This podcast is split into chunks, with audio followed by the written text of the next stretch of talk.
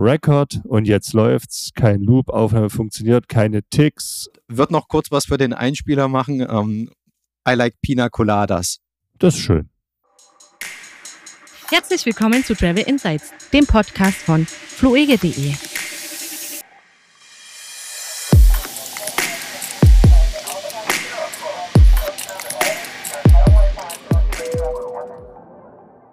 Herzlich willkommen zum Travel Insights Podcast von fluege.de. Mein Name ist Frank und auf der anderen Seite der Leitung ist Kevin. Schönen guten Morgen. Guten Morgen. I like Pina Coladas. Ich würde heute gern die Karibik etwas schmackhaft machen, denn was aufgefallen ist, dass sehr viele karibische Inseln ihre Einreisebeschränkungen gelockert haben. Und wer jetzt praktisch nochmal entfliehen möchte, da ist das ein guter Tipp. Vorab, wir haben neue Corona-Bestimmungen seit 1. November und laut Einreiseverordnung müssen jetzt nicht geimpfte Personen bei Reiserückkehr aus Hochrisikogebieten und aus Virusvariantengebieten in häusliche Quarantäne. Bei Hochrisikogebieten gilt das für 10 Tage, Virusvariantengebiete für 14 Tage. Und wenn ich jetzt beim RKI schaue, ich glaube, es gibt derzeit gar keine Virusvariantengebiete. Kleiner Check. Gut, also laut RKI gibt es kein Virusvariantengebiet derzeit. Israel und die palästinensischen Gebiete sind von der Hochrisikogebietsliste gestrichen worden. Ein neues Hochrisikogebiet ist die Slowakei. Ja, da ist die dritte Welle jetzt losgegangen. Wir hatten keine erste Welle synchron zu uns. Die ist da ausgeblieben. Dafür heißt es, glaube ich, jetzt dort umso heftiger. Ne? Okay. Um, ja, was denn nun besser ist? Ja, es, geht nur, es geht nur um die Zählweise. Also nicht, was besser ist, es ist einfach nur die dritte Welle sozusagen. Und wir haben ja die vierte. Komm, wir, wir steigen lieber direkt zur Karibik rein. Hast du eine Lieblingsinsel, die du besuchen würdest? Da ich noch auf keiner war, habe ich auch keine Lieblingsinsel. Von daher Hauptsache Karibik. Ja, vielleicht können wir mal eine Extra-Folge veranstalten mit allen europäischen Inseln, die in der Karibik verordnet sind. Und da müssten wir mal genauer unter die Lupe nehmen, in welche oder auf welche Inseln du dein EU-Datenvolumen mitnehmen kannst. Oh, das ist spannend. Bei Curaçao ist das, glaube ich, etwas tricky, ist niederländisches Überseegebiet. Was ist neu bei denen? Dort kannst du als Deutscher ohne PCR-Test einreisen. Vorher musstest du einen vorab machen und dann vor Ort. Allerdings musst du natürlich geimpft sein und deinen digitalen EU ja, äh, grünes Zertifikat, Digital Pass vorzeigen. Du musst immer noch eine digitale Einreisekarte ausfüllen und 48 Stunden, also innerhalb von 48 Stunden vor Ankunft eine Passenger Locator Form ausfüllen. Ich habe das mehrfach gelesen, warum ich hier zwei Formulare ausfüllen muss, aber es sei wohl so. Links, wie immer in unseren Show Notes, wer ja nochmal kurz in den Sommer entfliehen möchte oder zumindest ins Wärmere. Wäre zumindest ein guter Plan für den Winter jetzt. Offiziell ist das ja dort auf der Nordhalbkugel ja auch Winter, ja. Wer in den Sommer fliegen möchte, der muss nach Australien. Das geht in der glücklichsten Konstellation erst ab Weihnachten. Aber wer, wer Weihnachten am Strand verbringen wollte oder das schon mal tun wollte, der ist natürlich da gut beraten, oder? Würde ich sagen, ja. Und wie gesagt, gleich über Silvester da bleiben und dann, das, das wäre da auch mal eine traumhafte Podcast-Vorstellung, wenn wir mit jemandem aus dem neuen Jahr schon podcasten könnten. Ey, das wäre äh, wirklich cool. Wer dort ist äh, oder das vorhat, bitte einmal melden, dann bauen wir was auf. Dann setze ich mich auch zu Silvester hin. Kann nicht versprechen, wie sauber meine Aussprache dann sein wird. es kann ja nicht schlechter werden. Ein Podcast zum Thema Zeitreisen. Nicht schlecht. richtig, sehr cool. Dann, ich, ich suche mir einfach mal wild ein paar Länder raus. Wer uns vergangene Woche nicht richtig zugehört hat, man kann jetzt besondere Reisen nach Kuba unternehmen. Frank, hast du Bock auf einen, auf einen Shot? Das haben wir doch schon mal gehabt. Kommt mir irgendwie bekannt vor. Wir schon unseren Zuhörerinnen wahrscheinlich nicht. Wie heißt der gute Impfstoff? Superana Dur? Dos? Tres? Also eine 2 auf Spanisch, ja. Aber warum DOS? Man braucht doch drei, oder? Ich dachte, der heißt Tres. Ja, das wäre eigentlich clever. Ja, ne? Also ich, ich weiß nicht, nach was die zählen. Da sind wir wieder, wer zählt denn wie? Vielleicht, vielleicht war es doch der zweite Entwicklungsversuch.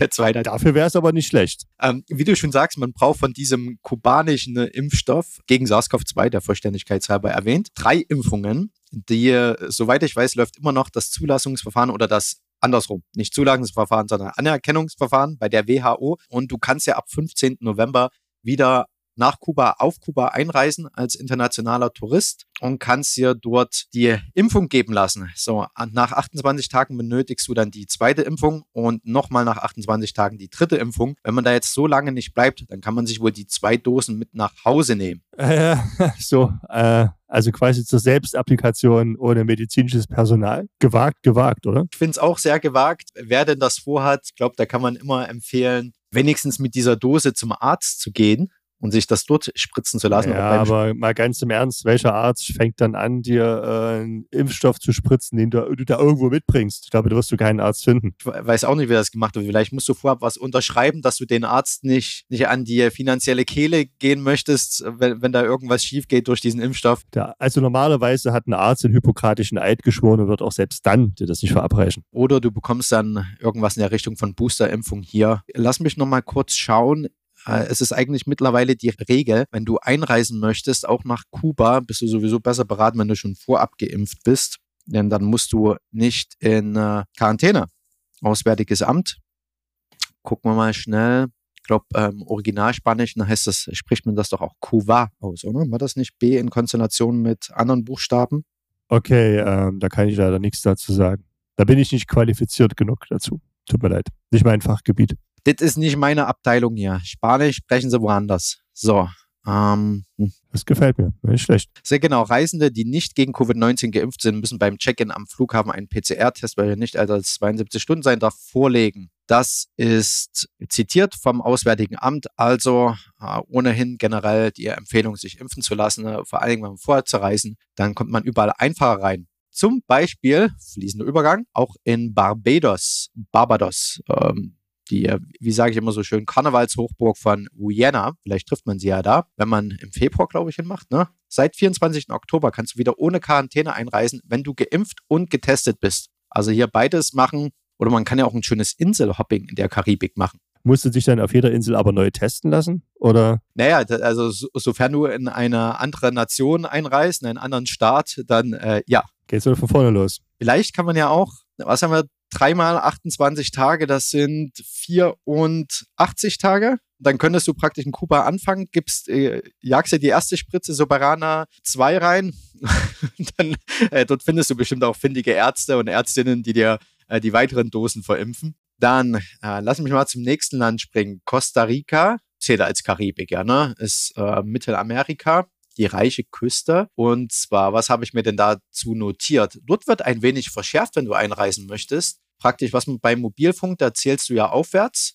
Ich glaube, das mit der Zählen-Thematik, das kriegen wir heute nicht raus, ja. Und bei Reisebeschränkungen zählt man abwärts. Dort äh, zählt man praktisch von 3G auf 1G runter. Und zwar ab 8. Januar soll dort nur noch 1G gelten für nicht essentielle Bereiche, also Restaurants, Hotels, Parks, nur noch mit Impfausweis zu besuchen. Okay. Es gibt noch eine Übergangsphase ab Dezember. Da können die Unternehmen praktisch selbst entscheiden, ob sie 2G oder 1G nutzen. Allerdings, wenn du dich für 2G entscheidest, also geimpft oder getestet, dann darfst du dein Geschäft nur noch mit 50 Prozent Kapazität operieren. Muss man ja irgendwie eindämmen. Ne? Ich fand auch interessant, weil ich da auch beim Auswärtigen Amt nochmal gelesen habe, haben versucht, das immer irgendwie double zu checken. Da, da habe ich das Zitat oder die Passage gefunden, es gelten weiterhin Fahrverbote für private PKWs, die regelmäßig angepasst werden. Also die, die Regelungen werden regelmäßig angepasst, nicht die privaten PKWs. Das klang jetzt was so.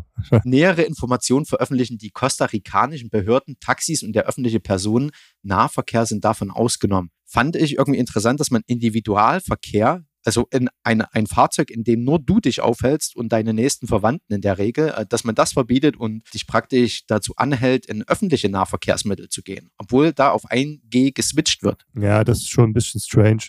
Verstehe ich auch nicht so ganz. Nun ja. Gehen wir jetzt etwas weiter weg und zwar, naja, gleiche Richtung noch, aber USA habe ich hier Update, Update, Update. Ich erinnere immer wieder gern dran. Ab 8. November kannst du ja wieder als Tourist einreisen in die USA, wenn du denn geimpft bist. Die Impfpflicht sozusagen gilt nicht für Kinder unter 18 Jahren. Also wer mit seinen Kindern einreist, die müssen nicht geimpft sein. Und es gab jetzt in der letzten Woche wurde nochmal konkretisiert, welche Impfstoffe anerkannt werden, weil es ja ein Unterschied, welche Impfstoffe in den USA zugelassen sind und welche europaweit zum Beispiel zugelassen sind. Ich dachte, AstraZeneca ist, ist dort noch nicht offiziell zugelassen. Jedenfalls, mit welchen Impfstoffen kannst du rein? BioNTech, Pfizer, AstraZeneca, Moderna, Johnson Johnson, Sinopharm und Sinovac und Kreuzimpfungen gelten auch. Also die Amerikaner sind da recht breit aufgestellt. Ja. Und das machen jetzt viele Länder so, dass sie bei Touristen weniger wählerisch sind, welcher Impfstoff verimpft wurde. Hatten wir jetzt mit, äh, wir sind ja auf zweiter Linie auch Sprungski-Produzent und wir schauen den Olympischen Spielen entgegen. Und da ist natürlich auch eine Frage, welche Athletinnen und Athleten unter welchen Bedingungen mitspielen dürfen. Und das sehen natürlich mager aus, wenn man da auch zu wählerisch beim Impfstoff ist. Und auch dort ist es so, Hauptsache du bist geimpft und dann kannst du mitspringen. Und das machen sehr viele Länder so. Also äh, das ist schon mal ein gutes Zeichen. Weil das war jetzt zum Beispiel, wer uns äh, regelmäßig hört, der weiß, dass ich irgendwie versuche, in die USA reinzukommen zu bestimmten Zwecken. Und das war für mich schon ein Kriterium, dass ich einen Impfstoff bekomme, bei welchen ich zumindest weiß, dass der auch für die USA zugelassen ist. Nur leider hast du dich mit der Zeit, hat das nicht ganz geklappt, ne? Ja, aber die äh, Bewerbungsphase öffnet für mich sogar ab Montag, dass ich hoffentlich im April nach Boston kann. Können wir dann von dort aus einen Podcast machen. Da bin ich dann zeitreisetechnisch sechs Stunden zurück. Hm. Der Frankfurt äh, Flughafen, also der Fraport-Chef, erwartet 300 bis 400.000 Passagiere allein mit Reiseziel USA im November. Mhm, das ist ordentlich. Der Winterflugplan ist, ich habe jetzt ein paar Zahlen gesehen, ich dächte ähm, ein Drittel unter 2019, wenn nicht sogar mehr. Also es ist natürlich noch lange nicht auf dem Niveau von 2019, das dauert noch eine Zeit. Aber ähm, so wie sich dieser Chef dort geäußert hat, gibt es gerade das Problem, dass man das Personal für einzelne Spitzen nicht aufstocken kann. Kann man auch irgendwie verstehen, ne? Ähm, du hast einzelne Flüge, die stark frequentiert sind. Da kommen viele Menschen an den Flughafen. Dafür bräuchtest du mehr Personal, aber ansonsten ist da nicht viel los. Und du kannst jetzt natürlich für die einzelnen Spitzen ne, nicht Leute dann einstellen. Kostet ja Geld, ne? Ja. Äh, von daher, was sind denn hochfrequentierte Ziele? Auf jeden Fall immer Mallorca, würde ich sagen, ja. Oder jetzt eben äh, USA, wenn es ab November wieder losgeht. Also wer so ein Ziel hat, da ein bisschen mehr Zeit einplanen, dass äh, man dem Personal vor Ort auch ein bisschen Zeit geben kann oder eingestellt ist, dass alles etwas länger dauert. Und ich habe hier zu den USA noch mir einen Link gesetzt, da habe ich gar nichts weiter dazu geschrieben, außer Alkohol kehrt zurück an Bord. Na, Gott sei Dank. Ey. Das ist ein Text von USA Today. United Airlines is getting ready to resume hard liquor sales just in time for the busy holiday travel season. Ja, man muss das ja auch irgendwie, muss das ja auch irgendwie überstehen. Es ist äh, auch schwerlich vorstellbar, das ohne Alkohol an Bord zu meistern. Ne? Ja, also ab 15. November kann man wohl bei United Airlines wieder In-Flight Beverage bestellen. Also kleine, kleine Flaschen mit Schnaps drin. Ja, alright. Äh, ach so, äh, in Domestic-Flügen nach Kanada und Lateinamerika. Okay, okay. Der Flug muss mindestens 301 Meilen lang sein and customers can request one cocktail, beer, wine or hard liquor alcohol at a time. Also mehrfach hintereinander bestellen sozusagen. Äh, wie bestellst du eigentlich einen Flieger? Bestellst du dir immer mehrfach oder?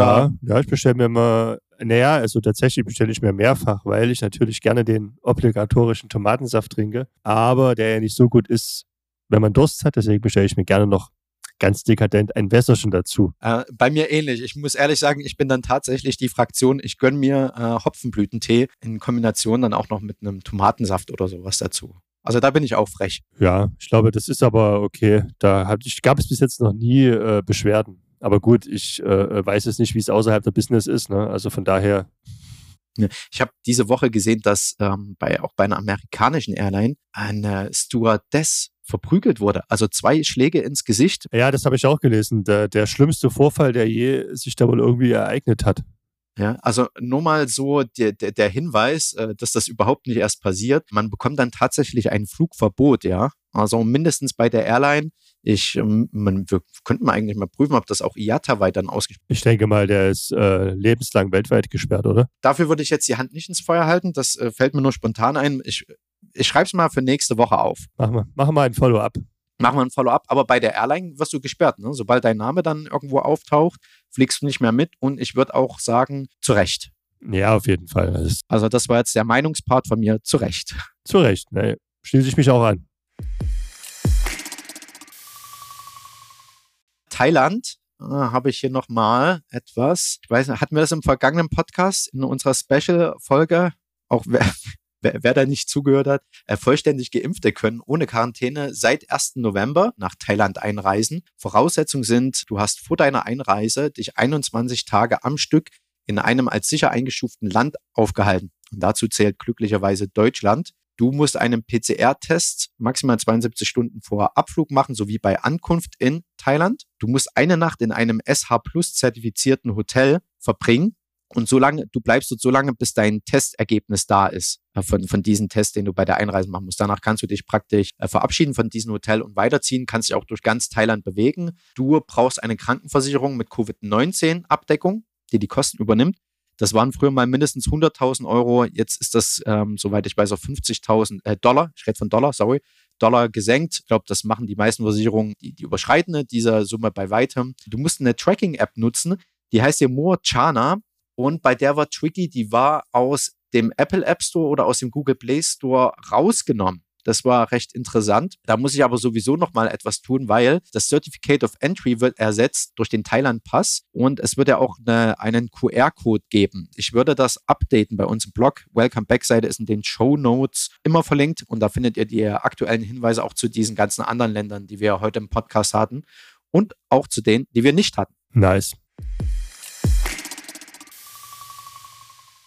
Okay, dann habe ich hier noch eine Hotelempfehlung für das Jahr 2025 bis 2030. Ja, gut, dass wir jetzt schon dran denken. Sollten wir jetzt schon dran denken. Wir hatten ja in einem Podcast mal die, was war das ab 2024 mit dem Luftschiff zum Nordpol. Das ist jetzt praktisch unsere Adventure-Section hier, wenn man so möchte. Und zwar baut da ein gewisser Herr